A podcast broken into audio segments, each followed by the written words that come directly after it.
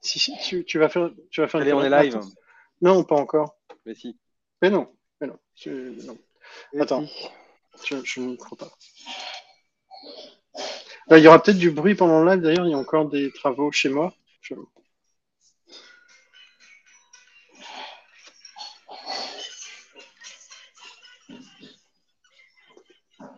C'est quoi C'est pas, c'est, c'est, c'est pas Dr. Dre, ça? Non, ça me l'appelle toujours. Ah ouais, c'est ça. C'était différent. C'était différent. Euh, écoute, Eh oui. je pense qu'on on est. Et on fait les est- deux vieux, en fait. live on fait les. Ouais. Les deux Ouais, je sais, je sais pas, je sais pas, Pierre-André, je, je ne sais pas. Ah, nous ne sommes plus seuls. bonjour. Salut Chloé. Bon. Euh, écoute, bah, nous sommes trois déjà, donc ça c'est bien. Quatre avec Valentin. Cool. Et tu sais que ça fait, ça fait plaisir, c'est une émotion quand même. Hein. Euh, Ouais, ça fait genre presque deux mois. Ah, arrête, on s'est vu euh, tout le temps, on s'est eu. Oh là, on s'est jamais perdu.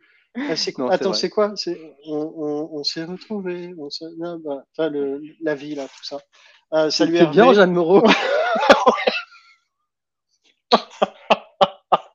Écoute, prochain live, un démarrage habillé à la Jeanne Allez. Moreau. Je tournerai sur moi, sur une Corée de, de Dr. Dre. Euh, non, mais c'est vrai, deux mois.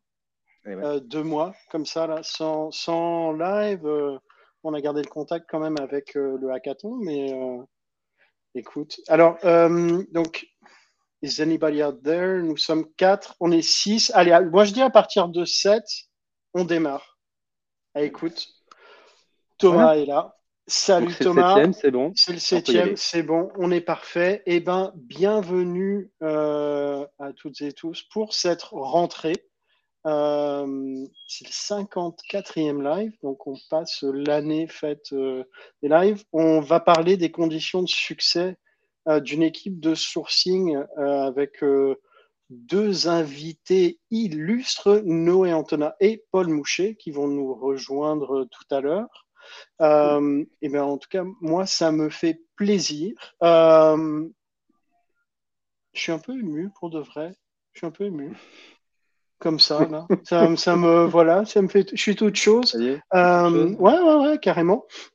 Je suis content de vous retrouver. En tout cas, on a pas mal de choses prévues pour la rentrée, notamment pour celles et ceux qui euh, se sont escrimés euh, sur le hackathon. Euh, les réponses seront. Attends, je reprends l'agenda, mais normalement, ce sera pour le live du 30 septembre où on donnera, enfin, on donnera la vainqueuse, the winner, nous expliquera comment elle a Comment fait, comment, et ça c'est la question, Amélie, Amélie Niel, comment elle a fait pour résoudre d'abord le hackathon. Euh, je ne sais pas si on arrivera à faire les 15 questions dans l'heure, mais on a prévu une, deuxième session euh, début octobre aussi, pour là, pour le coup, rentrer dans le hackathon, la fin et euh, les questions de la finale. Alors, questions de la finale, pour le coup, il n'y a que euh, 32 personnes qui les ont vues. Donc, il y a pas mal de gens qui m'ont dit c'était quoi les questions, tout ça, parce que quand tu regardes les temps, trois questions, euh, le plus, la plus rapide, donc Amélie met 40 minutes et sinon ça, ça monte jusqu'à 2 heures. Euh, on les, je, les, je les partagerai euh, sur, sur.be, on est en train de faire un peu de, de boulot de back-office euh, dessus, mais je les partagerai pour que vous puissiez les voir avant ça. Mais voilà, ça c'est pour le hackathon, écoute, et pour les nouvelles. Ce qui pourrait être on- rigolo d'ailleurs, ce serait aussi de parler de la construction aussi, comment on les a construites. Non? On peut pas tout dévoiler quand même. Il y avait Non, beaucoup de, il y avait beaucoup de bouteilles. hein. Non. Euh... Ça s'est passé autour euh, d'une tisane. euh. Voilà. C'était du boulot. Non, mine de rien, c'était quand même du taf. C'était du taf. On, ouais, ouais, on les a testés, retestés, euh, reformulés. Enfin, c'est du boulot. Mais c'était chouette à faire. Et donc, on vous en prévoit d'autres aussi. Plus à venir. Pierre-André, classique. On reprend. Il y a des choses qui ne changent pas. La revue voilà, de presse. la revue de presse. euh. Allez. Alors, cette semaine, pas mal d'articles. Ouais. Pas mal d'articles. Euh, alors, ce qui m'a intéressé. Euh, Hmm. En fait, alors il y avait l'article sur les entrepreneurs. Euh, AG réussissent le mieux. Alors, c'est pas tellement d'ailleurs pour. Je savais que celui-là, il plairait. en fait, ce qui est intéressant dedans, c'est pas tellement l'étude sur l'âge. c'est une chose, mais à la rigueur, passons cela parce qu'effectivement, il y a aussi des exemples, des contre-exemples de gens qui, globalement, euh, euh, comme Zuckerberg, comme Jobs, comme euh, Larry Page et, son, associé ou autre, ont réussi en étant, je suis désolé, j'ai un problème de mise au point, voilà, ont réussi en étant, en. En revanche, il y a un dénominateur commun, et c'est ce que fait aussi ressortir l'étude, c'est qu'en fait, ils avaient tous, on va dire, une connaissance de leur secteur. Et c'est ce qu'on va retrouver plutôt chez, des profils un peu seniors, c'est la connaissance de leur secteur. Le fait qu'ils ont été successful dans leur métier, c'est-à-dire qu'en fait, ils se lancent dans un secteur et dans un métier sur lequel ils sont, ils sont en succès. Et du coup, effectivement, il y a une motivation forte pour apporter quelque chose de nouveau. Et, euh, et donc, quelque part, répondre à un besoin, à un usage qui n'est pas servi. Et en fait, moi, ça me fait penser à un truc. on a tous, et régulièrement, je vois des messages sur je suis en train de tester des ATS. Et je pense que c'est un bon sujet, un bon sujet d'évaluation. C'est regarder effectivement là-dedans quels sont les anciens recruteurs qui euh, sont passés euh, effectivement dans la conception logicielle, qui sont impliqués dans la conception du logiciel. C'est extrêmement important. Euh, moi, je trouve souvent qu'on a comme ça beaucoup de solutions et d'outils qui naissent. Euh, puis quand on regarde finalement ce qu'il y a, ce qu'il y a autour ou dans la boîte, il n'y a personne du métier. C'est valable en CRM, c'est valable partout, hein, c'est valable dans tous les métiers hein, finalement. et c'est important finalement d'avoir cette vision. alors c'est valable dans le software, mais c'est valable ailleurs aussi. et puis en fait, effectivement, à quel, quel usage ça répond. Ouais. Je trouve que là-dessus, il y, y, a un vrai sujet. C'est ce qu'on parle de, on parle de vision, mais c'est ça en fait. Et pour le coup, je sais, c'est une, une, bonne question. Je ne sais pas s'il y a dans les. Tu, me, dis, tu me dis si tu entends un bruit de fond, hein, il y a des coups de, de marteau derrière moi. Ça s'entend un, peu, Un peu, Ok. Euh, écoute, je, je, me muterai si j'arrive pas à trouver une solution. Euh, le, je, je, me demande effectivement s'il y a beaucoup de, de, personnes qui ont monté des boîtes, euh, qui construisent des ATS, qui sont des recruteurs. Euh, je sais pas. Il y, en a, hein, il y en a, en rencontre, mais euh, où il y a des vrais boards, où il y a, en tout cas, il y a des conseils, entre guillemets, alors scientifiques, mais en tout cas des conseils euh, véritablement scientifiques là-dessus. Mais effectivement, moi, en tout cas, à l'époque, quand j'avais cherché un, un outil euh, pour mon cabinet il y a quelques années, effectivement, c'est un sujet sur lequel je m'étais un peu, j'avais été assez surpris en faisant la tournée des popotes. Je me souviens d'un salon du SIRH, c'était assez étonnant. Donc ça, c'était le premier article. Deuxième article, c'est la règle des 20% de, du, clé du succès. Bah, du coup, tu es en mute, mon grand, donc on t'entend plus du tout. Donc je peux continuer. On peut le faire en, silence aussi. non, t'entends plus, Nico. Ah, ah, ben voilà, je suis revenu. Euh, non, non, j'arrive pas à euh, muter. Ok. La règle, la règle des 20% que je trouve intéressante parce que finalement, alors bon, c'est à l'initiative de Google. En fait, ce que je trouve intéressant, outre le principe de dire voilà, donc 20%, 20 du temps est alloué à euh, comment dire, développer une compétence et à se former, euh, à développer un projet personnel. Donc, on s'y a un engagement un peu formel, euh, on l'écrit et on s'y engage et on s'y tient. Donc, en dehors de ça, ce que je trouve intéressant derrière, en fait, c'est toute la, réflexion qu'il peut y avoir derrière sur finalement le développement de son, le développement personnel et le développement du personnel de l'entreprise. Euh, il y a une forte corrélation, c'est-à-dire que finalement, euh, euh, l'apprentissage ou en tout cas l'investissement sur un projet qui va servir. Alors, parce que globalement, quand, sur, le sujet, il y a deux choses. Il y a la formation, formation sur un nouveau langage ou autre. Ça, effectivement, quand on a une boîte de tech, forcément, il y a une réutilisation derrière on le voit, enfin, c'est vérifié, régulièrement, un tech qui se met sur, la, sur, le, nouveau, sur le nouveau framework et qui, peu de temps après, finalement, va avoir son site en disant tiens, j'ai creusé, ça répond tel tel problème. Mmh. C'est assez, assez, classique.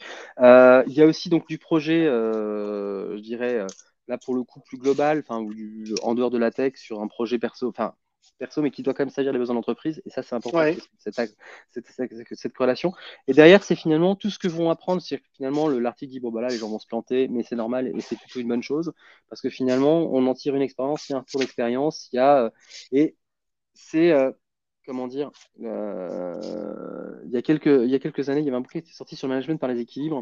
Vous disiez finalement, pour euh, qu'une personne soit, enfin, pour qu'un un individu soit à l'équilibre, il faut que ça se fasse personnel, ça se fasse professionnel, ça se fasse euh, sportive.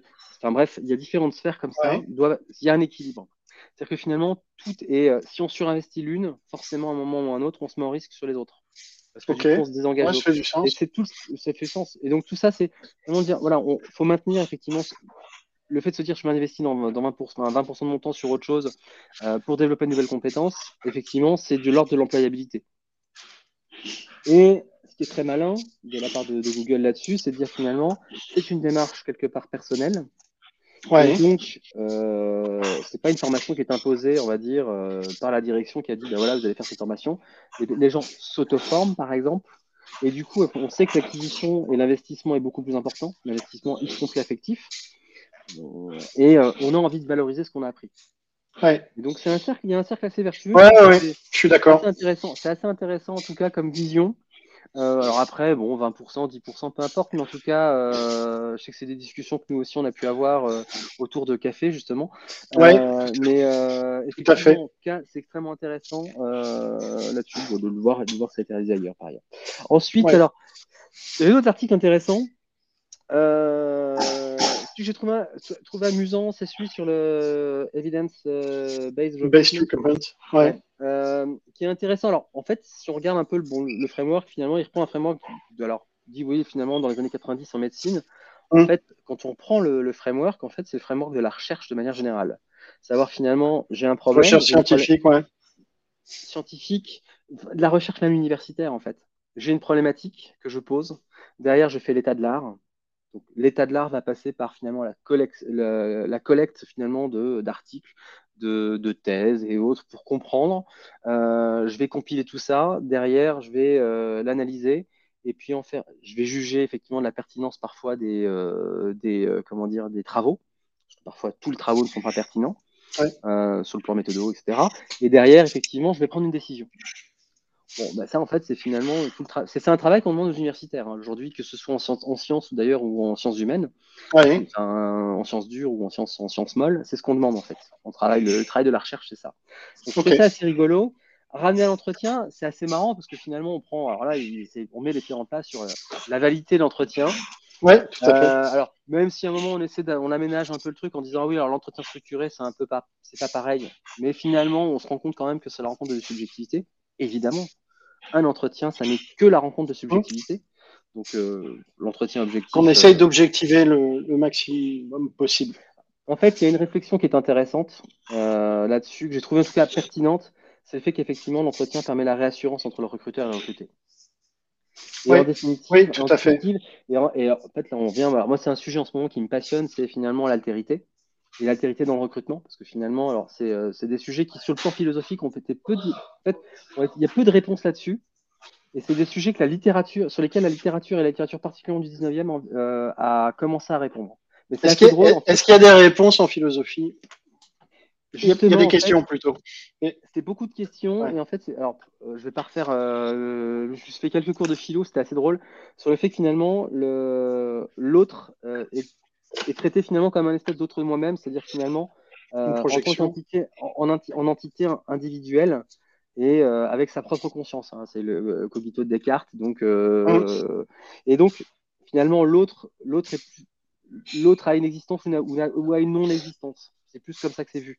Et finalement, l'autre pensée dans la relation est quelque chose qui va être vu au 19e avec, euh, bon, entre autres chez Stendhal, par exemple, dans euh, La Passion avec Julien Sorel et Madame de Rênal. Enfin bref, il y a, y, y, y a, des très très belles pages de C'est bon ça. Écoute, je pense qu'on va rajouter une minute philo quelque part à un moment. Ou littérature. On, va ou, littérature. je, je, mets juste en avant une question d'Hervé, enfin ou une remarque en tout cas. Euh, tu vois, est-ce que le fait de rendre non, obliga non obligatoire pousse les gens à se former? Vaste question. Moi, je pense que ça peut euh, inciter, en fait, parce que tu choisis. Euh, tu choisis. le niveau est monté, PA. Euh, le fait que la formation ne soit pas obligatoire, ça veut dire qu'en fait, tu choisis de te former ou non. Donc, il y a une forme de responsabilité d'une, et tu te paluches pas une formation qui t'intéresse pas. Tu l'as choisi, donc tu t'investis plus. C'est effectivement, c'est donc c'est mon choix, donc effectivement, forcément, je m'investis plus. Je suis, je suis investi. C'est ton choix, mais ça se discute, comme dirait l'autre. Mais, euh, mais, donc, j'ai trouvé, voilà, effectivement, j'ai trouvé en tout cas le Based Recruitment intéressant là-dessus, finalement sur la question que ça peut poser effectivement sur la place de l'entretien. dans un processus. Finalement, donc on en revient sur le fait de venir avec des échantillons de travail déjà réalisés, ou sinon effectivement les tests et, et, les tests cognitifs. Et donc on revient effectivement sur des problématiques d'évaluation.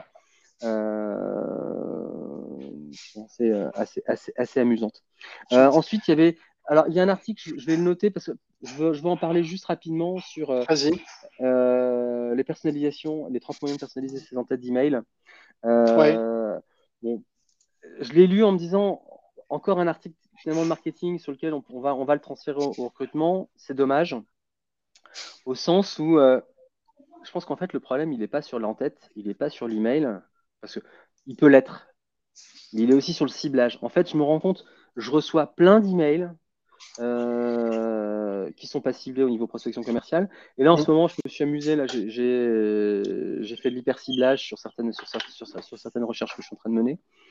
Euh, et, j'ai des retours des candidats en me disant merci. En fait, c'est pas merci pour le mail, il est pertinent. C'est euh, ouais, c'est pertinent et surtout en fait, enfin un truc pertinent par rapport à ce que je fais.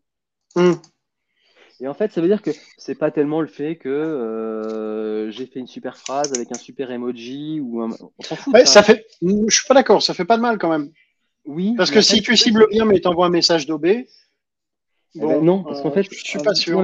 ça dépend ce que c'est qu'un message d'OB, ah, mais on va pouvoir en parler avec nos invités, ça, je pense. Mais voilà, mais en tout cas, euh, si on va dire si le message est écrit avec un sujet, enfin si les phrases sont faites avec un sujet vers complément et que ça a du sens, bien sûr, si ça n'a pas de sens. Non, mais ça peut passer par là.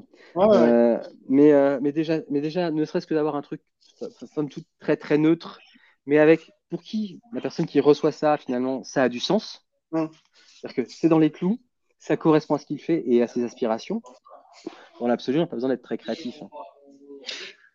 On n'en a pas forcément. C'est pas une condition sine qua non, mais quand même, c'est un plus. Oui, mais en fait, euh, et c'est là-dessus où euh, je trouve qu'on surinvestit souvent la forme en disant putain il faut la forme. Ah, versus le ciblage. Voilà, il faut que ce soit copyrighté, machin autre. Arrêtons, arrêtons avec ça en fait, cinq minutes, juste ciblons, ciblons correctement les choses. Je pense qu'il faut faire les deux, mais je pense qu'effectivement on parle. Alors je formulerai différemment ce que tu viens de dire. Je pense qu'on est d'accord sur le fond, moins sur la forme, mais il faut parler, il faut peut-être plus communiquer sur la manière de cibler. En fait, euh, voilà, c'est que voilà, on sous-investit en ce moment sur sur le sourcing. J'adore, bravo Chloé. voilà. Écoute, moi je, reçois des, messages pour des postes d'ingénieur en bâtiment écrits en néerlandais. Tu vois, pour te dire, tout le monde ne cible pas. Quoi. Euh, moi, il y a un des articles, mais tu n'en as pas parlé pour le coup, mais ça, c'est mon petit. Parce que ça fait genre depuis. Je pense que depuis que le bouquin est sorti, Getting Things Done, ah que je me dis, il faut que je l'implémente. Et, alors... Oui, toujours pas. J'ai écrit dessus un peu, parce que, parce que du coup, j'écris sur tous les articles. Hein. Tous les articles, j'ai mes notes. Je, je avec notes. Mais en fait, j'en ai pas parlé parce qu'en fait, j'en ai déjà parlé. Euh, tu as déjà fait un article il y a, il y a déjà quelques mois. Tu avais déjà euh, repris un, comment dire Tu avais, c'était un autre, un autre article sur euh, sur la méthode GTA, enfin GTD. GTA, c'est un jeu vidéo. C'est autre chose, ouais, c'est autre chose. c'est pas de GTA, c'est t'élimines le problème. Ouais, c'est ça. et s'il n'y a pas de solution, il n'y a pas de problème. Ça, c'est Shadow. Exact. Euh, donc, euh, non, le système est, le système, donc GTD, le, le, principe, c'est finalement dire, ok, notre cerveau est limité et surtout il est encombré, donc en fait, euh, et ça crée une angoisse qui paralyse. en tout cas, dans le bouquin, c'est comme ça que c'est présenté. Donc, on va quelque part désengorger en mettant tout sur un papier, en faisant des listes. Et, puis en mettant des micro-actions. Voilà. Et en fait, l'idée, c'est de dire, on va transformer tous ces sujets-là en des petites actions parce que finalement, c'est la politique des petits pas. Hein. Ouais, ouais, chaque jour, bah, finalement, les choses finissent par être. Ce qui, est, ce qui est top sur le, le, principe, c'est de se dire si tu as une action que tu n'arrives pas à enclencher, bah, décompose-la en plus petite jusqu'à ce que tu trouves le point de blocage et tu y arrives. Attends, je fais juste un truc parce que Boris fait une, remarque en disant que ceux qui ne ciblent pas ne sont pas ici. Et eh bien justement, c'est dommage, ils devraient être là. Euh, d'ailleurs, euh, il faut les inviter si vous connaissez des recruteurs qui ne ciblent pas euh, pour qu'après ils, ciblent. Pierre-André, on divague, on, on divague, vague, vague, et divague, c'est beaucoup. Euh, faisons venir sur scène. Faisons venir euh, Noé et Paul, nos deux surfeurs d'argent. Salut les gars, comment ça va? Salut. Salut à vous, ça va très très bien. Namasté, merci beaucoup pour votre invitation. Je suis ravi d'être ici une nouvelle fois. Mais oui, oui, tous les deux, tous les deux, vous connaissez la boutique, vous êtes presque à la maison. Euh... on, se sent, euh, ouais, on se sent comme ça en tout cas. Comme à la maison. c'est parfait. Merci pour l'invite. C'est un plaisir euh, de reprendre avec vous. Vous avez vu, il y a quelques questions là qui sont restées un peu en suspens sur le ciblage, l'impact du copywriting. Ce n'est pas le sujet aujourd'hui, mais comme vous êtes là, on, pourra en profiter peut-être pour aborder ça. Mais avant, ça, il y a peut-être quand même quelques personnes euh, qui ne vous connaissent pas encore euh, dans les auditeurs, spectateurs, enfin personnes qui nous suivent. Est-ce que vous pouvez vous, présenter en quelques mots votre vie, votre œuvre ce qui vous amène ici. Oui, tu veux commencer? Ouais, ok, je commence. Très bien. C'est parti. Euh, bah, moi, c'est Paul. Du coup, ça fait 8 ans, euh, littéralement, peut-être aujourd'hui, parce que j'ai commencé ma carrière en septembre 2014. Euh, Merci beaucoup, Nico, que je fais du sourcing. j'ai toujours fait du sourcing, j'ai toujours été un sourceur. Et il y a deux ans, j'ai fait la transition pour devenir sourcing manager chez Doctolib. Donc, je bosse chez Doctolib depuis deux ans. Et, et, mon équipe grandit bien, ça se passe bien. Voilà un petit peu pour moi au moins professionnellement, et je suis euh, un tout nouveau papa. Voilà, c'est euh, et, ça, euh, actualité récente. Absolument. Et tu n'as pas encore beaucoup de cernes où tu mets du, des, des, petits, tu sais, les petits trucs avec des boules métalliques qui te rafraîchissent et qui font rentrer les poches sous les yeux? Je pense que la lumière est flatteuse. Je commence à en avoir un petit peu. Euh, mais euh, ça vient, ça vient gentiment. On m'a fait, j'ai eu la remarque quelques fois avec mes potes, mais bon, je, m'entretiens, je mets de la crème, je mets de la crème. Ah, très bien. Justement, Paul, c'était une question que je voulais te poser. En fait, tu n'as jamais été recruteur? Non, jamais. Jamais dans toute ma carrière, j'ai été recruteur. Jamais. Toujours Ok, ok. Je peux, je peux closer. J'ai fait quelques closings dans ma vie. Ok, ok. Euh, Noé, pareil, allez, même punition. Euh, ouais, du coup, moi, j'ai pas toujours été euh, sourceur, j'ai été recruteur d'agence au, début. Non, j'ai déjà été, même, je dirais, je sais pas ce que je faisais exactement, mais j'ai commencé à Sogeti, donc filiale du, du groupe Capgemini. Et, euh, mais maintenant, ils s'améliorent quand même. On les salue. sur, leur, sur leur pratique, et on les salue. Mais, mais, mais donc, c'est là-bas que j'ai commencé. Après, je suis passé en agence et finalement, euh, le, le, le, sourcing en agence, c'est un peu l'élément différenciant. Quand tu es payé aux, variables principalement, tu as envie d'être bon là-dedans. Donc, c'est ça qui m'a euh, donné l'envie. J'ai rencontré euh, Guillaume Alexandre aussi, qu'on salue aussi. Ouais, il est sympa, il est cool, il mérite bien un petit coup. Et, et, et, il avait fait une formation dans ma boîte là, à, à, Genève à l'époque sur le sourcing. Et puis je m'étais dit, bah, que c'était ça que je voudrais faire quand je serai grand. Quoi. Et, euh, et du coup, j'ai pris des, des, des, rôles plus orientés euh, sourcing. Je suis passé dans des startups scale-up qui ont bien grandi ces dernières années. Et là, j'ai rejoint CITA, donc une boîte d'aéronautique, de, de, de Air Transport Industry, comme on, comme on dit avec un bien bel accent français. Et, euh, et je les ai rejoints au 1er juillet pour m'occuper d'une équipe de sourcing. Euh, et, et, en fait, je dirais plus largement de talent attraction. Donc, ça y est, on commence déjà avec les jolis mots. Pardon. Euh, mais, mais, mais en attraction, acquisition ou attraction? Ah, et pour eh ben, Attraction, justement. Attraction, ok. C'est la, différence qu'on fait, en fait, euh, chez nous à CITA. L'attraction, c'est, euh, je dirais, le fait de transformer des, euh, des gens en candidats et ensuite l'acquisition. et encore une fois, hein, c'est un distinguo. c'est le fait de transformer des, des candidats en employés. Voilà. Ok, ok. Donc, talent attraction, c'est vraiment la partie transformer l'individu, le, lambda qui se balade dans la rue, qui n'a rien demandé à personne, l'amener à devenir un candidat, c'est la transformation de l'individu en candidat. Et tu mets talent acquisition. Donc là, c'est le fait d'arriver euh, à, à, ce qu'il y ait un assessment réciproque entre le candidat, l'entreprise et closer ou pas. Exactement. petite question, c'est donc le talent, enfin, talent attraction, c'est quoi? Là, c'est une démarche globale, on va dire, de, euh, pour quelque part devenir quelqu'un, une entreprise à laquelle on pense, un candidat, un jeune ingénieur, etc. pense? Notamment. Notamment, en fait, si tu veux, le, le, talent attraction, nous, on le, on le, définit, si tu veux, euh, comme reposant sur trois, je dirais, piliers. Le premier, ça va être le euh, sourcing, donc si tu veux, ou le, pipelining, tu appelles ça un peu comme, comme tu veux, si tu veux, mais, mais le, nurturing aussi, tu, okay, c'est là. Le deuxième pilier, ça va être l'employer branding. Pardon, je fais, une, je fais une incise, le nurturing, donc tu parles du nurture du, du, du pipe euh, tofu, top of funnel ou de le, nurture euh, fin de funnel de candidats? Eh ben, Je dirais un peu les deux, si tu veux, parce que donc, euh, tu veux, quand tu commences en, je dirais, en sourcing, au, début, pour avoir des succès rapides, tu vas prendre les, euh, les, les, fruits les plus bas. Je ne sais pas trop comment on traduit cette expression. Hein, les quick wins. Ouais, voilà. Mais ouais, en français. et, euh, et, et, et, du coup, euh, effectivement, si tu veux, euh, en, en, gros, très, très, globalement, les personnes avec qui tu as le plus de chances de, de, de transformer l'essai, si tu veux, c'est les personnes avec qui tu as déjà eu un contact. Donc, que ce soit euh, dans ton ATS, ailleurs, mais, mais ça peut être aussi, si tu veux, tes médailles d'argent, si tu veux, ceux qui sont arrivés deuxième sur un poste il y a six mois. Ça peut être aussi ceux qui ont loupé le dernier entretien il y a deux ans, tu vois, et qui ont certainement progressé depuis. Et ça peut être aussi tes tes employés boomerang, ceux, qui sont partis, si tu veux, parce que le contexte fait que, euh, et qui se rendent compte potentiellement que l'herbe, n'est pas tout le temps plus, euh, plus verte ailleurs. Donc, donc euh, c'est ça que j'appelle le, le, nurturing. Mm. Et, et, donc, pour le, le, talent attraction, donc au-delà de, de, de, cette partie, vraiment, je dirais, aller chercher un peu du, des gens pour en faire des candidats, bah, il y a effectivement l'employer branding qui permet de faire ça.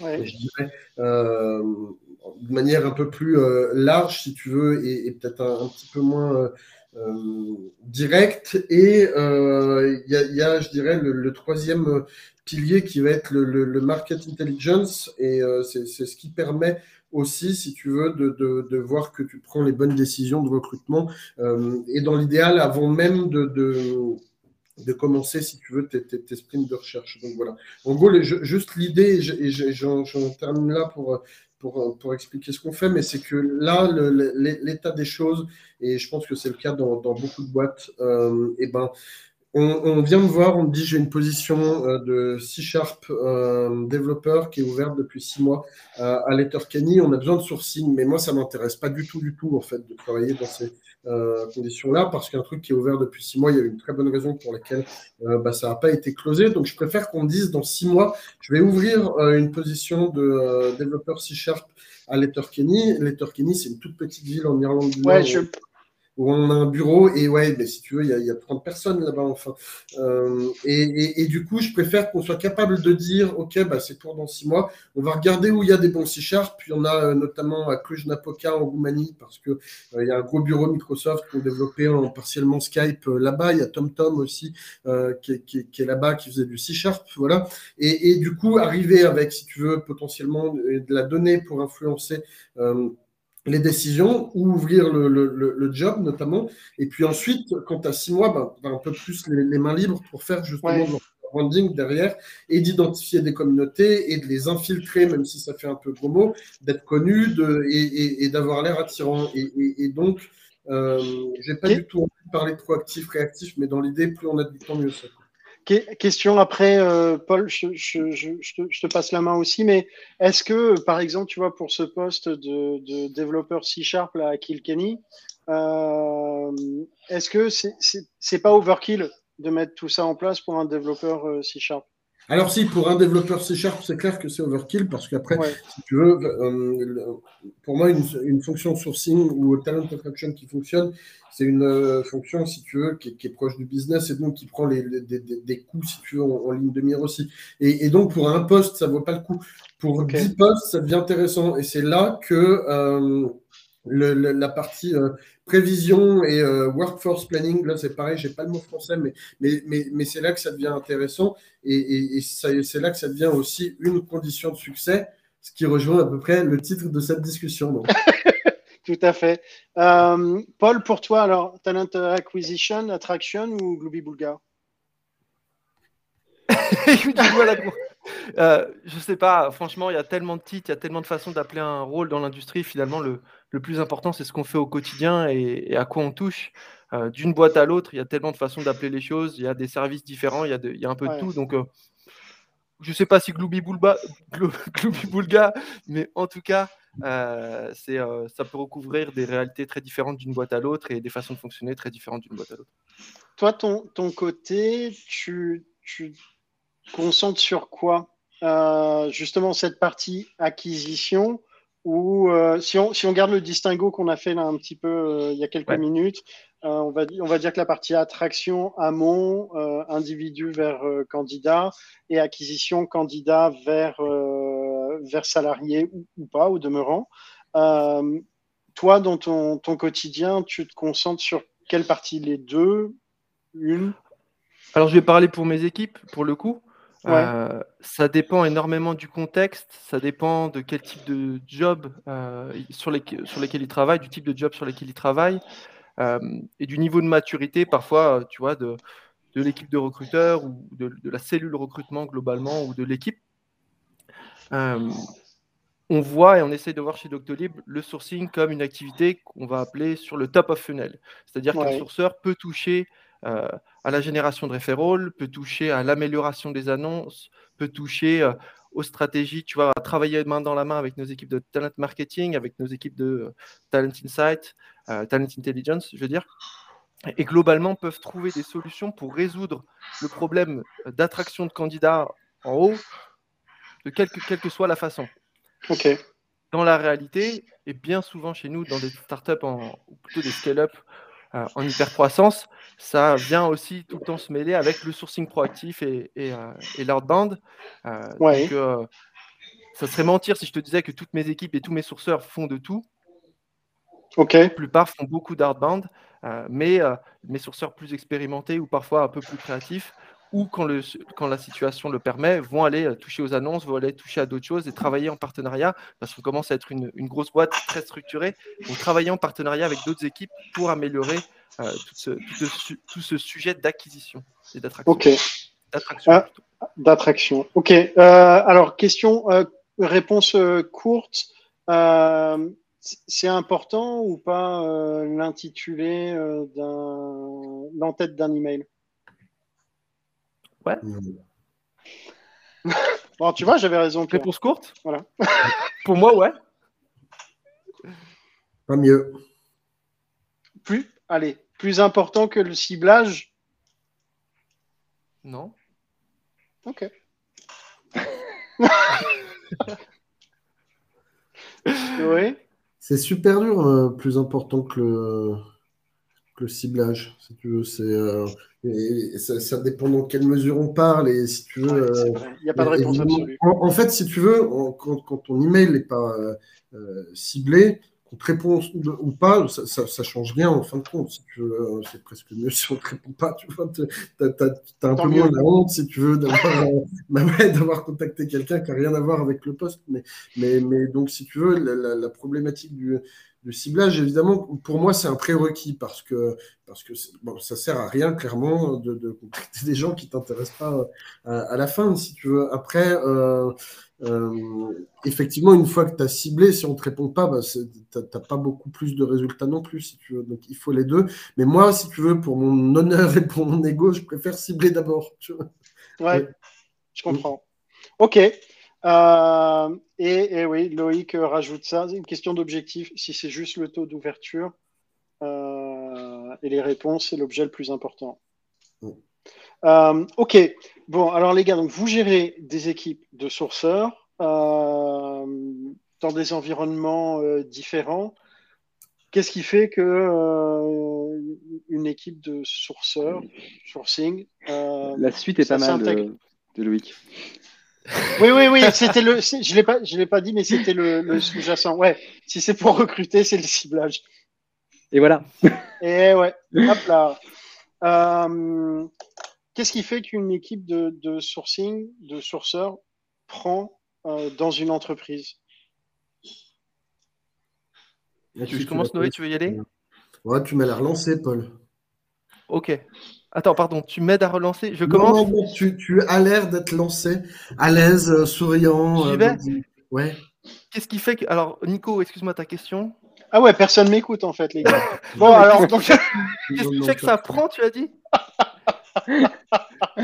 Alors donc on est live, on commence et je suis ravi de vous accueillir pour ce Bonjour, mais moi je tourne au ralenti en ce moment, je t'ai dit, je tourne au ralenti. Hein. Grave. Non, donc la, ouais, la question c'est en gros tu vois, qu'est-ce qui fait qu'une que créer une fonction sourcing ou avoir une fonction sourcing dans une boîte, c'est deux états différents entre la créer quand c'est non existant et euh, gérer une équipe sourcing quand c'est déjà existant dans une boîte?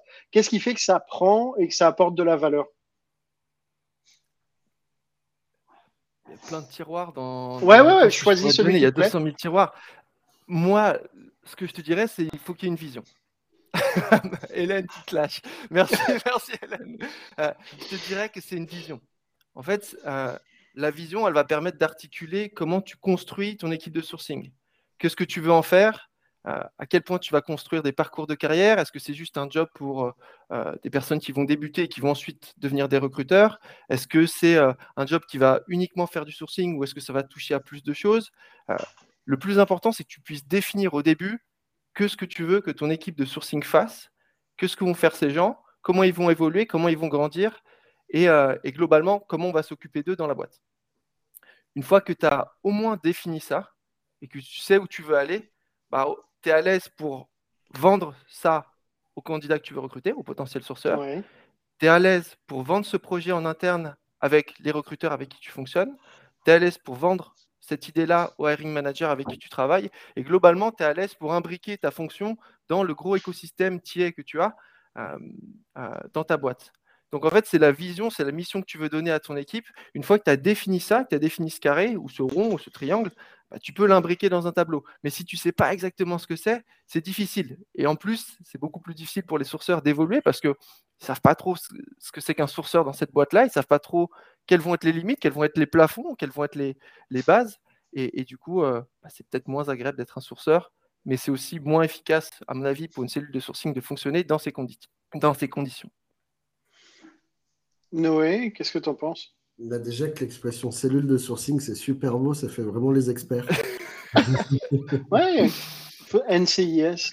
Ouais, et, euh, Investigation sourcing. Non, écoute, je suis, je suis, je suis assez d'accord, si tu veux. Et, donc là, euh, ouais, on sent bien, euh, Paul, que tu as, le côté, si tu veux, management et gestion de carrière qui, qui, qui, parle, c'est cool. Et, et, je trouve aussi que, donc je, suis entièrement d'accord avec ce que tu as dit, ça risque d'être fréquent, je pense, mais il y a une autre dimension, c'est aussi celle de, calibrer les attentes dès le début, parce que euh, quand, il y a, euh, quand on est sur une création d'un service de, sourcing, euh, en général, euh, c'est pas par choix, c'est par nécessité. C'est parce que les, boîtes se rendent compte qu'il y a un problème, qu'il y a des, objectifs business qui sont en théorie inatteignables et qu'il y a déjà un peu de frustration derrière. Et donc, on ne se réveille pas un jour en disant on va créer une équipe de sourcing. je, je, trouve que c'est le business qui l'impose. C'est très bien parce Donc c'est pour toi la création d'une équipe de sourcing, c'est euh, une réaction à un pain point, pas une douleur. Euh. Ça, ne devrait pas. Je, je, dis pas que dans l'absolu c'est ça qui devrait déclencher, si tu veux, la création d'une équipe de sourcing. Je, je trouve que d'après euh, ce que, ce que, ce que j'ai vu, euh, les, boîtes vont le faire, si tu veux, quand, quand, il, y a une, quand il y a une nécessité, et, et, pas nécessairement parce que euh, ça se fait, ou parce que c'est joli, ou parce que ça serait mieux. donc, donc, moi, c'est ce que j'ai vu. Et donc, effectivement, le, derrière la nécessité business. Donc c'est très bien parce que ça permet de gagner du temps euh, au, début. Euh, il y a des budgets qui sont approuvés plus facilement. Il y a enfin, donc, donc euh, je vais vraiment pas m'en plaindre. Et puis ça permet aussi, si tu veux, de d'enrôler un peu des, des, des, des personnes d'autres équipes, enfin de, surfer un peu sur la vague pour, profiter un peu, si tu veux, de la bonne volonté de chacun. Au début, il y a un effet nouveauté Très bien, mais dans le même temps, une équipe de sourcing, euh, elle n'a pas réponse à tout euh, non, plus. Donc, si on a des attentes qui sont euh, impossibles et ou que c'est la seule chose environnementale qui, change, la création d'une équipe de sourcing, c'est clair qu'on court un peu à, la perte. Et donc, il s'agit ouais, initialement de calibrer les, attentes PH. Je te vois manger. effectivement, je suis assez d'accord problème, c'est que si c'est uniquement, si on investit uniquement le, sourcing, c'est un problème, une problématique recrutement au global. Ouais, en tout cas, c'est souvent le cas. Euh, et, donc, euh, après, quand il y a des attentes qui sont euh, pas, je dirais, suffisamment bien calibrées, là, on arrive effectivement dans des risques, je dirais, bah, d'épuisement de, l'équipe en, interne, d'insatisfaction et ces autres problématiques. Mais pour autant, si on est, voilà, pour moi, une les, conditions pour que ça marche, c'est de, de, faire en sorte que le sourcing, ce soit pas vu comme un, comme un, quick fix, euh, que ce soit pas euh, coller des pansements euh, sur une plaie béante ou quand il faudrait amputer justement, c'est de faire en sorte que les sourceurs, ils n'arrivent pas que quand c'est trop tard, quoi. Euh, parce que ben, sauver le monde, c'est pas tout le temps euh, possible, quoi. Euh, et puis et puis voilà, ça c'est déjà en, en, termes de, de, contexte, c'est déjà beaucoup. Et puis l'étape d'après, c'est je dirais que c'est de générer de la confiance. Donc c'est peut-être facile à dire, mais les, les, techniques les plus, les plus, simples, encore une fois, hein, pour générer de la confiance, à mon sens, c'est de de ne pas surpromettre et de délivrer. délivrer rapidement, c'est justement bah, se raccrocher au, au, au fruits euh, euh, les, les, plus bas, euh, de les, récupérer et, et, du coup de prouver un petit peu sa, sa, valeur comme ça. générer des, des, des référoles, ça fait complètement partie aussi de, de, de du, du, scope de mon équipe et, et, effectivement, ça, c'est des succès rapides qui permet ensuite de construire, de construire principalement de la confiance et donc après d'arriver potentiellement en tant qu'expert ou en tout cas comme quelqu'un qui est capable d'influencer les décisions de recrutement avant même qu'elles soient prises, quoi, pas quand c'est trop tard. Euh, tu, dis, tu dis générer des referrals, ça c'est donc c'est, animer un, un, programme de cooptation en interne, etc. C'est ça? En, fait, il y a, y a, plein de manières de, de, le faire. Donc, euh, je pense que les, les, programmes de euh, cooptation, sauf s'ils sont euh, exceptionnels, ils sont plus tellement, euh, je dirais, différenciants. Il faut y penser. Je me souviens, j'ai vu Alison passer, je crois, dans les, dans les commentaires, Alison Vanier. Il, me semble que Datadog, il faisait un truc de fou à l'époque sur les, sur les référoles, qu'on mettait sur des bonus vraiment conséquents. Peut-être que ça marche vraiment bien dans, dans, ce cadre-là, si l'incentive est vraiment démesuré. Mais, mais souvent, c'est pas tellement un problème d'incentive, c'est soit un problème, euh, je dirais, d'engagement. Est-ce que déjà on a envie de référer euh, quelqu'un euh, dans, dans, sa boîte Et ou ça peut être simplement bah, le, le, fait de ne pas penser à tout. Moi, si on dit qui tu connais qui fait du développement Java sur Genève. Moi, c'était mon, mon, fonds de commerce depuis quelques années nécessairement, je vais louper des noms, euh, si tu veux. Après, si tu vas euh, sur euh, ton LinkedIn et que tu fais une recherche, un, LinkedIn gratuit, hein, en mettant simplement Java, ensuite tu utilises les filtres, First Connection, et ça te génère une, URL qui sera statique, si tu veux, que tu peux envoyer à ton hiring manager et ça ira chercher dans son réseau à lui ses premières connexions, qui est développeur Java ou qui a Java dans son profil plutôt, et, et qui est situé à Genève. Et du coup, ensuite, il aura la liste sous les yeux de toutes les personnes avec qui il est connecté directement sur euh, LinkedIn. Et donc ça, ça permet, si tu veux, c'est un petit euh, tips euh, tout, gratuit, si tu veux, mais ça permet de passer à... ça lève un blocage.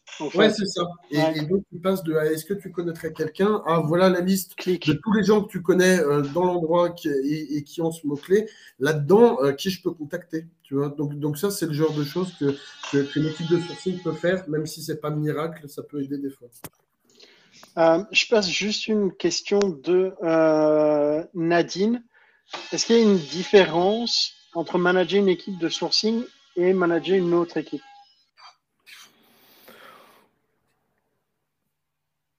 Alors, j'ai pas managé d'autres équipes, donc c'est difficile de faire la, tu vois, de, comparer et de dire oui, il y a une énorme différence. Ce que je sais, c'est que sur une équipe de, sourcing, si tu compares par exemple à d'autres équipes dans, le recrutement, il y a toujours une sorte de fardeau de la reconnaissance tu dois toujours traîner un peu derrière toi, qui est que euh, de base, énormément de personnes, même aujourd'hui dans des, boîtes euh, très avancées, pensent que le sourceur, c'est le petit frère du recrutement, pensent que le sourcing, c'est moins intéressant, que c'est un job euh, moins bien fait. Et en plus, bien souvent, même si on travaille pour éviter ça, tu peux être un peu dans l'ombre du business, un petit peu caché. tu peux faire ton travail de ton côté. Et du coup, on va dire merci beaucoup au recruteur quand va y avoir un job à la limite, le recruteur va dire et on n'oublie pas le sourceur. Et il y a encore ce problème de euh, reconnaissance, encore pire pour la coordination, où on oublie carrément de dire ah oui, on n'oublie pas le coordinateur. Ouais. Euh, euh, c'est ce, petit fardeau de reconnaissance, je trouve, où même dans des boîtes aujourd'hui, qu'on est très très belles équipes de sourcing. Tu vois, j'ai changé avec le, directeur sourcing de chez Salesforce. Il me dit qu'ils font toujours des roadshows tous les quarters pour aller montrer ce qu'ils font, pour aller prouver l'utilité de l'équipe de sourcing, pour aller montrer voilà, qui travaillent sur des projets de talent intelligence, qu'ils ont fait ci, qu'ils ont fait ça, qu'ils ont aidé sur tant de recrutement, qu'ils ont besoin de ressources. Tu vas toujours pour être là pour. Est-ce qu'on va, on a besoin de recrutement? La plupart du temps, les TAM vont dire bon bah on va prendre un recruteur. Et toi dire bah non c'est plus un sourceur dont on a besoin. Donc c'est peut-être ça qui ferait pour moi mm. qu'il y a que c'est différent de manager une équipe de sourceurs. Euh, et du coup, tu dois aussi, euh, quand il y a ce petit fardeau qui pèse, tu dois toujours aussi le donner sur tes équipes. Tu dois créer des, plans de carrière extrêmement euh, attractifs. Tu dois leur expliquer comment progresser dans leur rôle parce que c'est pas ce rôle-là ne se limite pas à être un palier avant d'être recruteur. Donc c'est. on a vu Noé qui a fait le trajet inverse. Ouais, absolument. Très bon exemple d'ailleurs, ça fait plaisir. Et, voilà, pour moi, c'est un peu ça la, la, la grosse différence de, ou en tout cas l'une des différences quand tu manages l'équipe de sourceurs, c'est euh, ce besoin et cette recherche de, reconnaissance euh, et, de prouver. Noé, pour toi? Bah, moi, pour moi, c'est bien mieux de manager une, équipe de sourceurs parce qu'évidemment que c'est ce que je préfère. non, mais si tu veux, euh, moi, je suis évidemment que je milite quand même activement pour que les, sourceurs, ce soit les, cool kids, tu vois, enfin pas kids du coup, c'est un, un, mot mal placé, mais mm. Euh, ouais, ouais, si tu veux, euh, on va être les, personnes cool de, de, de, notre boîte et du euh, talent acquisition, je ne sais plus comment faut dire, si tu veux, en, général. Mais, c'est le recrutement. Recrutement, ouais, voilà. et, et, donc, moi, c'est comme ça que je le présente un peu à tout le monde parce que je me dis que les gens vont finir par, par y croire. et en tout cas, moi, j'arrive bien à m'en convaincre, mais, mais est-ce qu'il y a une différence, si tu veux, fondamentalement, manager les, deux équipes?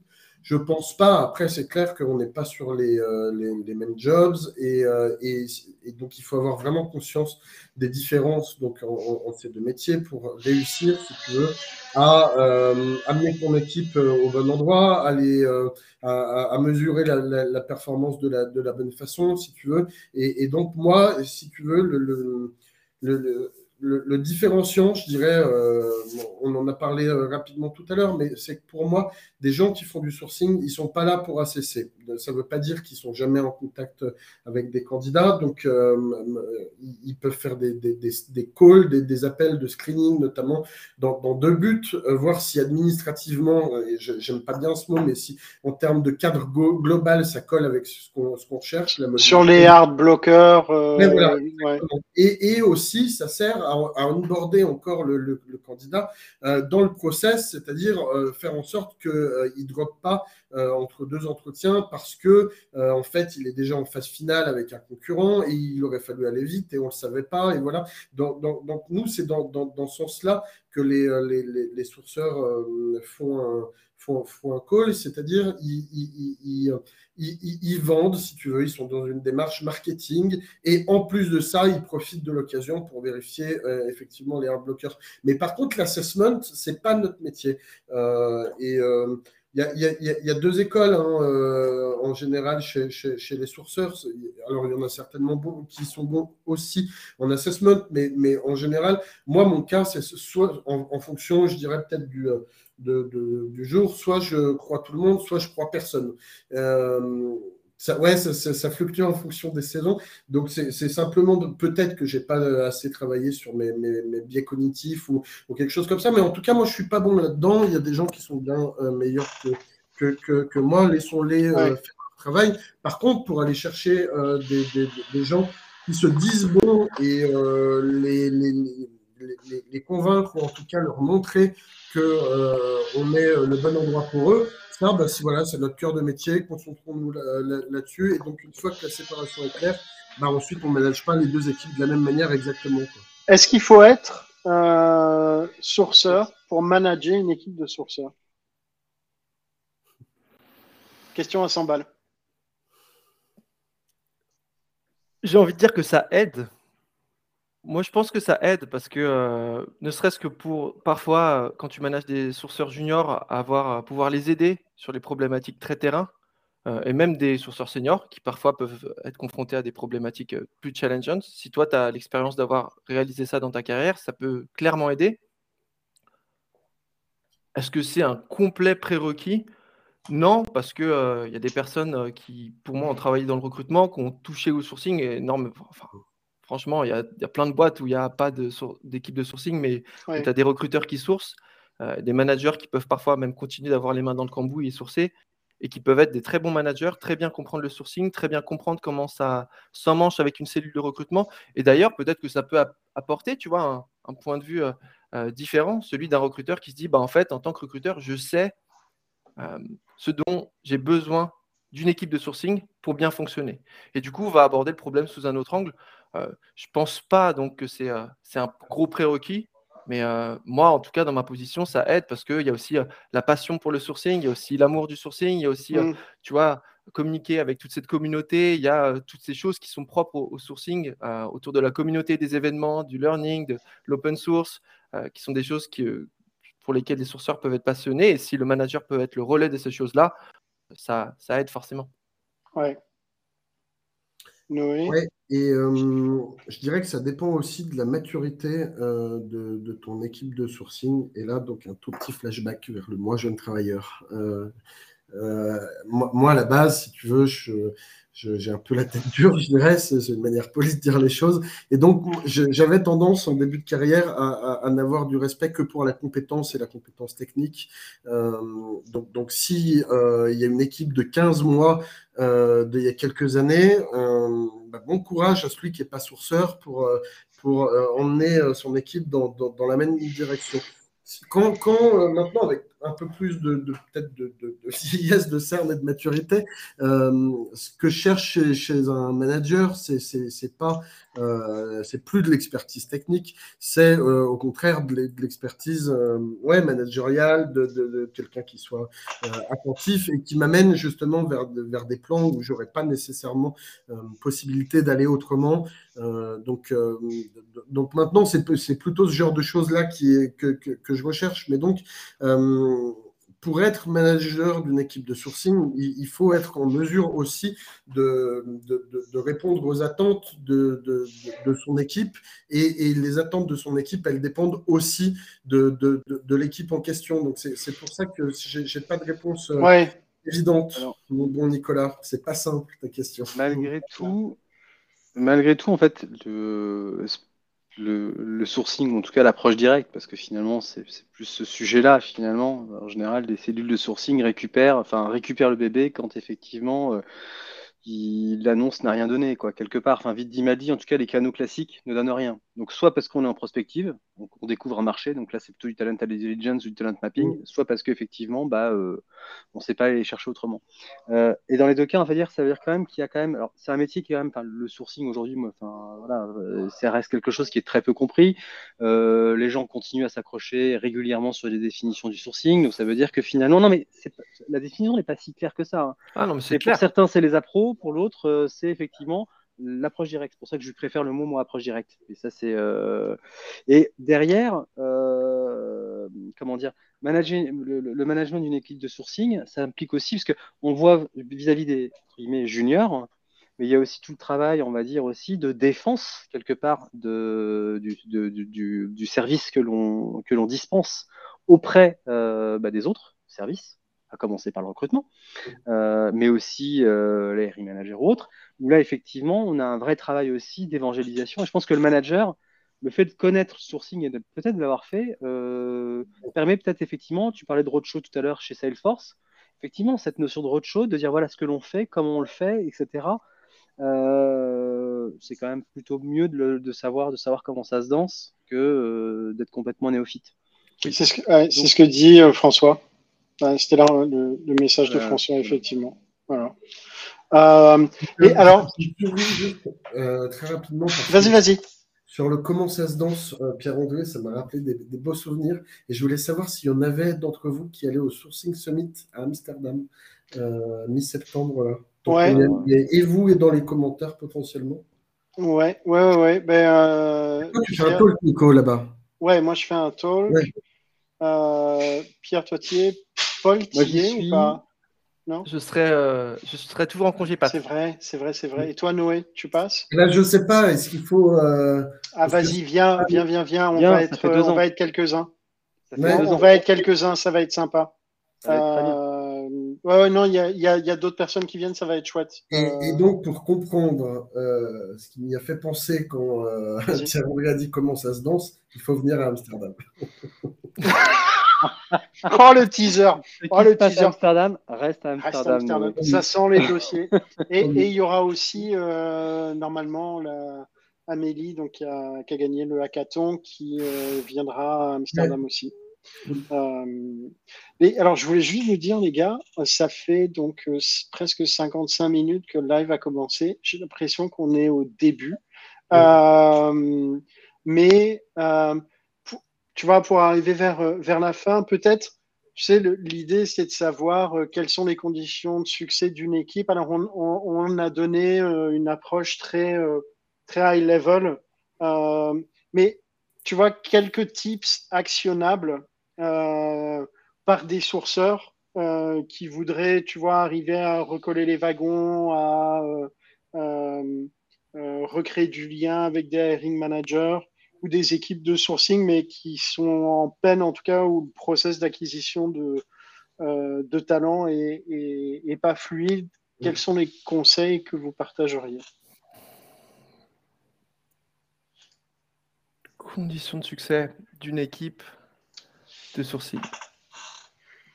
Dans la durée, et tu vois, j'en parlais un petit peu tout à l'heure, les plans de carrière, c'est très important. Si tu penses que le sourcing, c'est important dans ta boîte, et si tu veux garder des sourceurs qui évoluent et qui restent sourceurs dans ta boîte, il faut que tu aies des plans de carrière. Il faut que tu puisses leur proposer une évolution, il faut que tu leur montres comment évoluer, il faut que tu leur montres, que tu déplafonnes un petit peu l'idée que le sourcing, euh, bah, une fois que tu as fait euh, deux ans, un an sur une pipeline, un an et demi sur une pipeline, bah, c'est terminé, tu as fait le tour et il n'y a plus rien à voir.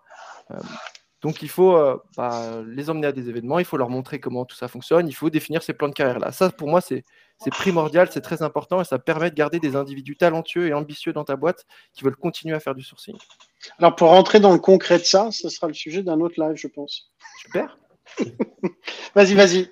Euh, des petites choses qui facilitent la vie des sourceurs au quotidien et qui les rendent, qui les rendent meilleurs, qui les rendent plus heureux, c'est une bonne stack d'outils euh, c'est-à-dire que faire en sorte que le faire du sourcing ne soit pas une, grosse douleur, hein, que ça soit C'est quoi une bonne stack? Parce que chacun a sa stack. Aujourd'hui, il y a tellement d'outils, il y a tellement de choses qui fonctionnent bien, mais tu vois, un, 32 gigas de RAM.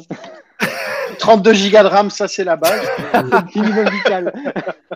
ça dépend de la taille de ta boîte, ça dépend de comment tu fais du sourcing, ça dépend de euh, est-ce que tu fais beaucoup de scrapping, est-ce que tu fais de l'automatisation, ça dépend de plein de choses. Euh, ça dépend de, la, de ton ATS, de quel type d'ATS tu Enfin, vraiment, ça dépend de plein de choses, mais globalement, euh, des outils qui te permettent de sourcer rapidement, d'intégrer des candidats à partir d'une base de données dans un CRM ou dans un ATS de façon fluide et rapide, euh, euh, des outils de messaging, pourquoi pas de follow-up assez rapide, l'accès à plusieurs bases de données, même si bon, ça, c'est pas le, pour moi le point primordial, c'est mm. des choses qui vont faciliter la vie des sourceurs, qui vont les aider à être plus productifs et tu vois, à la fin de la, de la journée, à être plus heureux dans leur travail le détail des outils dans un prochain live. Oui, pourquoi pas. Même si, encore une fois, franchement, les outils, je le mets peut-être pas vraiment pas en haut de la liste parce que tu peux toujours faire plein de choses et je pense que les gens dans ce live euh, en sont une très belle démonstration. Tu peux faire beaucoup de choses avec un petit budget, euh, mais avoir des, outils qui te permettent d'avoir un quotidien sympa, ça aide. Euh, pouvoir parler au business, super important. Franchement, si tu parles jamais au business, c'est très compliqué d'être sourceur. Ça veut dire que tu es isolé et que euh, euh, bah, tu ne peux pas parler directement avec les managers, qu'il y a toujours quelqu'un euh, au milieu qui fait un peu, qui fait un peu le, bah, qui fait le relais. Cette personne, c'est souvent le recruteur. Et du coup, ça peut être très frustrant pour les sourceurs. ça les empêche de toucher à toute la partie intéressante sur le, sur le business. Et en plus, bah, il y a un manque d'information, il y a de la perte d'information quand on fait ça un bon manager, ça peut parfois aider, mais bon, ça, voilà, je, je, lancerai absolument pas de fleurs dans ce, dans ce, dans, cette, euh, dans, ce petit talk. Franchement, là, je euh, suis à court d'idées, donc peut-être que Noé va pouvoir compléter ce que j'ai dit. Alors, ouais, déjà sur les, sur les outils, c'est quoi une bonne stack d'outils? Il, y a, on, en a parlé plusieurs fois, il y a plein de matériel euh, un, peu de partout pour essayer de trouver. Euh, en, deux phrases, euh, les, bons outils, c'est des euh, outils qui sont euh, adaptés à ta manière de travailler. Et, et donc, il faut, tout ça pour dire qu'il ne faut pas créer une il ne faut pas créer une manière de travailler à partir des outils parce que sinon, quand les outils changent, on est perdu. Voilà. Euh, et ensuite, moi, je crois que c'est pas vraiment une mesure qui existe, mais je crois que si je devais maintenant euh, juger de la performance d'un outil, ma mesure, ce serait, je crois, le nombre de clics par recrutement. Tu vois, un truc comme ça. Il faut que ça aille vite, il faut que ce, soit facile. Le nombre de clics par recrutement. c'est pas mal comme KPI, non? c'est un peu compliqué à setup, il te faut un keylogger, tout ça, machin, mais. Euh... Mais tu as quand même une idée, tu vois, à la fin, quand tu vois ta, ta chaîne de, pour trouver des gens, pour les contacter, pour gérer tes réponses, pour les faire avancer dans ton process, tout ça, tu as quand même une idée si c'est fluide ou pas, tu vois. Euh, donc, euh, ce, ce, ce, on est sur une très belle mesure au, au doigt levé, mais moi, en tout cas, c'est un peu mon étoile polaire. Euh, c'est ce que j'essaie de... Et toi, tu, tu vises combien de clics? Moi, j'ai 17 gros max, mais ça, c'est Tu les as, as, déjà fait le process vraiment en cliquant pour les compter ou pas? Non, non, non, non. non. non, moi, c'est 17, mais vraiment parce que je suis taureau en sinestro, tu vois, c'est des trucs. Non, mais évidemment que c'est pas si simple, mais dans l'idée de l'efficacité, euh, le, le, nombre de clics, je trouve que c'est quand même, euh, si tu veux, un, un indicateur de ouais, d'efficacité euh, largement, ça vaut ce que ça vaut, hein, mais, mais, mais, voilà. Et ensuite, donc, qu'est-ce qu'on fait d'actionnable quand on est un sourceur et qu'on a envie de réussir? Euh, ben, c'est, super dur de, répondre hein, euh, rapidement, mais dans, l'idée, euh, et puis ça, c'est du coup un peu des conseils que j'ai eus il y, a un moment, mais c'est on commence par son ATS, on ne refait pas le travail deux fois. Ça, c'est vraiment, à, mon sens, indispensable. Ensuite, on présuppose pas, euh, oui, mais lui, il change de poste tous les je sais pas quoi, et donc il est instable, ces trucs-là. On arrête d'avoir raison à la place du candidat, euh, et, quand il y a un doute, eh ben, on, fait son, on prend sa jolie plume ou son petit téléphone en fonction des sensibilités de chacun, et on y va. Il vaut mieux lever un doute que de perdre un recrutement qui pourrait des fois être euh, rapide et facile. ensuite, surtout, si on veut être bon, euh, on ne se laisse pas aspirer par les, euh, par les tendances. Euh, alors, on le voit un peu moins qu'avant, je crois que les gens ont compris, mais on ne va pas sourcer sur Airbnb, ça sert à enfin, C'est marrant de savoir le faire. exotique, quoi. Ouais, ouais, mais, mais ah, moi, je, suis trop vieux maintenant pour ces trucs-là. Tu l'as déjà fait, c'est fini. Mais ouais, mais je perds mon âme d'enfant, tu vois, c'est ça le drame de ce bas monde. mais, mais, mais, oui, euh, il, faut se concentrer sur euh, l'efficacité. Euh, LinkedIn, c'est très bien, c'est pas suffisant. moi, il me gonfle LinkedIn à peu près tous les deux jours pour plein de raisons. mais, mais en attendant, si tu cherches euh, un marketeur, euh, euh, c'est pas péjoratif dans ma bouche, mais, mais va sur LinkedIn, il y a quand même des. En, tout cas, voilà, l'idée, c'est que dans tous les cas, il faut connaître sa cible, il ne faut pas chercher à surcomplexifier et, et, il faut s'amuser, ouais, quand même, si tu veux. Mais, mais, mais, voilà, le, ouais, l'important, c'est pas surcomplexifier et connaître sa cible vraiment, vraiment, vraiment, parce que euh, au, final, euh, si tu veux, le, marché est, réputé de plus en plus difficile. Et, quand même, moi, je trouve que j'ai plus de facilité à recruter un dev Java maintenant qu'il y a cinq ans. Et il n'y en a pas plus. C'est simplement que tu connais mieux ta population. Euh, et, je ne parle pas simplement de connaître des noms. Hein.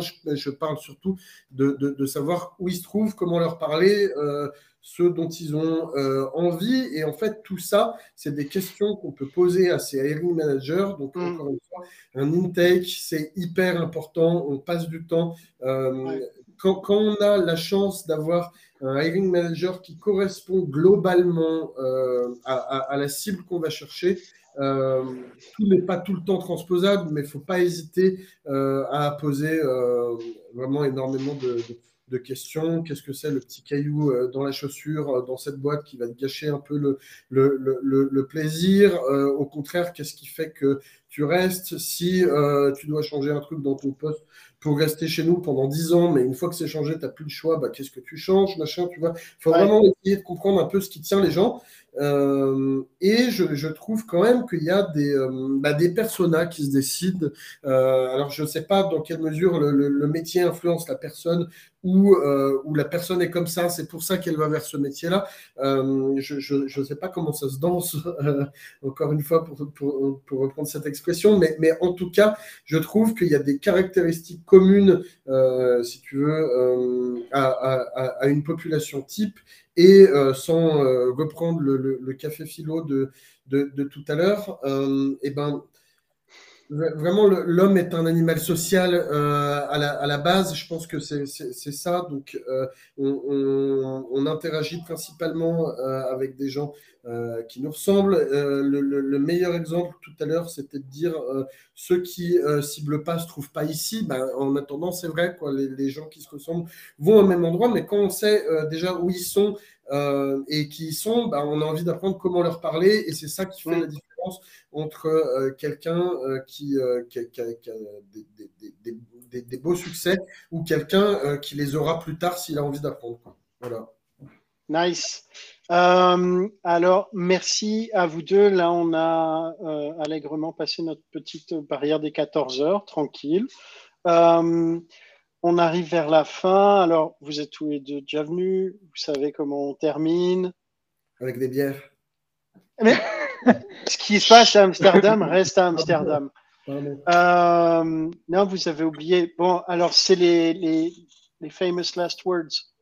Une citation euh, de circonstance, un, mot, une empreinte dans l'histoire que vous voulez laisser.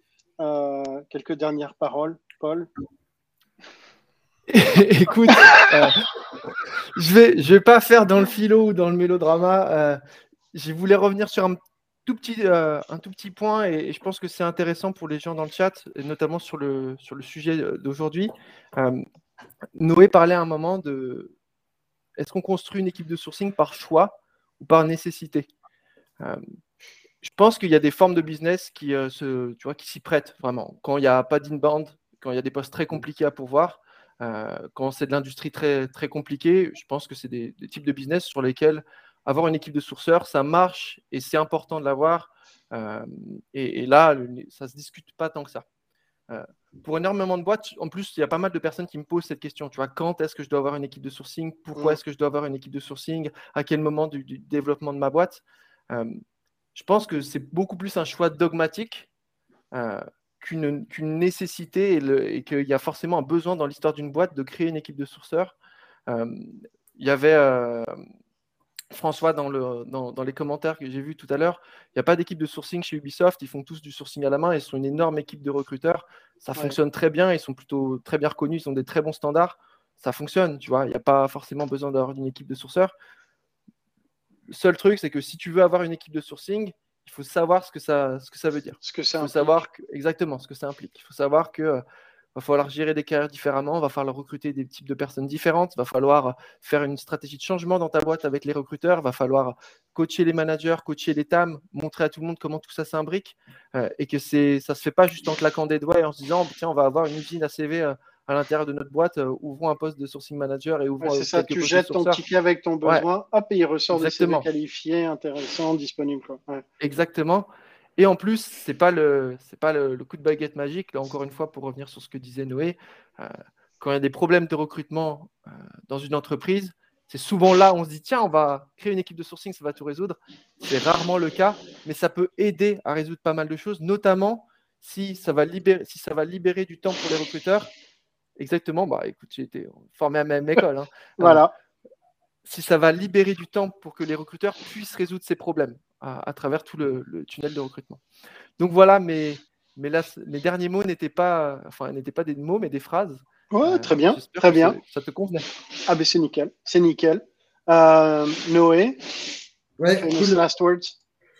Ouais, euh, Déjà, je suis encore quand même d'accord avec toi, Paul, parce que si tu veux, moi, évidemment que je préfère que les boîtes elles se rendent compte plus tôt plutôt que plus tard euh, qu'il faut créer une équipe de, sourcing. Donc, je, préfère largement quand euh, ça ne se fait pas par nécessité ou le couteau sous la gorge. Donc, donc là, je te, rejoins entièrement. Ensuite, euh, ça va peut-être paraître assez abstrait, mais moi, le, les, derniers mots, c'est que finalement, du, du, sourcing, c'est une forme de, quelque part de, service client aussi. Euh, c'est pas que ça, mais, mais je pense que euh, il faut garder en tête que euh, le à la base, ce qui, ce qui compte, c'est que ça serve le, le, le, business. Voilà, nous, les, enfin, il y a un, objectif d'une de, équipe de recrutement en soi, et puis après, on peut reparler juste de sourcing, mais ça, peut être passé de tant de chiffre d'affaires à tant de chiffre d'affaires. C'est tout à fait concevable que ce soit, euh, le, à mon sens, l'objectif d'une équipe de recrutement et donc que soit aussi l'objectif d'une équipe de sourcing qui s'intégrerait euh, là-dedans. Ensuite, c'est du service client. Euh, et, ce qui rend la, chose belle et complexe, euh, c'est que des clients, euh, il y en a plusieurs. donc il y a effectivement potentiellement les, recruteurs où le, but, et, ça c'est pareil, il faut des fois l'expliciter. Donc quand tu dis amener du changement, ça peut aussi être ça. c'est pas une forme de compétition interne. Voilà, donc les, sourceurs un de leurs objectifs, euh, ça peut être de faire gagner du temps euh, aux, recruteurs, même si moi, le, temps, c'est pas vraiment euh, ce que je préfère comme indicateur, c'est plutôt de faire en sorte que chacun se spécialise là où il est bon. Mais, mais, mais, dans l'idée, les, recruteurs peuvent être des clients.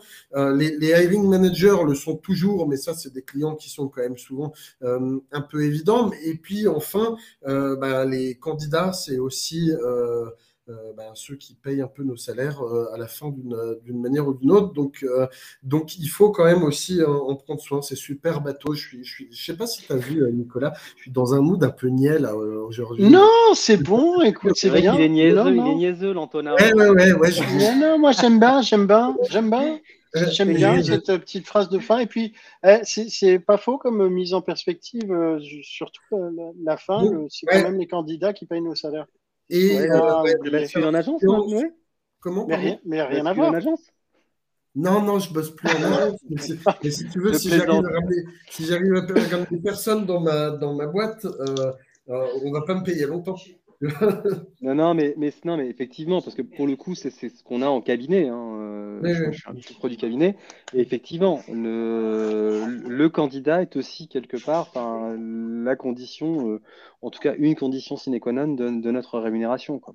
Mais c'est là où c'est intéressant, je trouve, c'est d'avoir une conscience, un regard de ça dans, quand tu bosses en client final. Parce qu'effectivement, si tu ne recrutes pas, la boîte ne fonctionne pas. Mais bien sûr, et en fait, mais en, définitive, en, dehors du, côté euh, aprogain, etc., euh, qu'on peut avoir en caricature des deux cabinets, euh, tous ne sont pas comme ça. mais effectivement, c'est cette, cette, satisfaction. Parce que globalement, à un moment ou à un autre, une fois que c'est contractualisé, tu, tu rendais compte à un hiring manager. Parce que, en général, quand nous, on intervient en tant que en recherche, moi, mon client, c'est le hiring manager. Et effectivement, ce qui me compte, c'est sa satisfaction. Et là, je dirais, mm. dépassant le cadre uniquement de euh, purement, purement monétaire, ne serait-ce que parce que finalement, moi, ce qui me renvoie, c'est quelque part une bonne image. Si je mm. fais un bon taf, il est satisfait. Et euh, effectivement, euh, désinguer un truc qui peut-être est ouvert depuis six mois et arriver, entre guillemets, en Avenger en disant putain, ça y est, je l'ai désingué le truc. Mm. Moi, il y a mon petit côté hacker qui, globalement, mon petit cœur de hacker qui est tout content. Quoi. Mais et je pense que ça aussi, c'est un truc, c'est les sourceurs, enfin en tout cas chez les gens qui font du sourcing et de la recherche, c'est finalement aller là où les autres vont pas. PA, PA, je, promis, je t'appellerai, mais j'aurais pas envie d'envoyer mes sourceurs. Comment rendre un sourceur dingue Ouais, c'est comme le, le, belge en gros, hein, mais tu lui dis qu'il y, a une frite dans le coin d'une pièce ronde. Et, euh, et, euh, voilà, les gens vont continuer à chercher. Ça, c'est un mot de la fin, mais incroyable. Allez, bam. Euh, Merci à toutes et tous euh, de nous avoir suivis. On se retrouve la semaine prochaine. Merci Noé, Paul. Euh, on va se retrouver aussi. En attendant, je vous souhaite une bonne fin d'après-midi. un bon vendredi. Et puis pour certains, euh, peut-être toutes les personnes qui nous écoutent, à dimanche dans vos boîtes aux lettres, vos boîtes mail, avec le café, les croissants. Salut tout le monde. Salut. Bye everyone.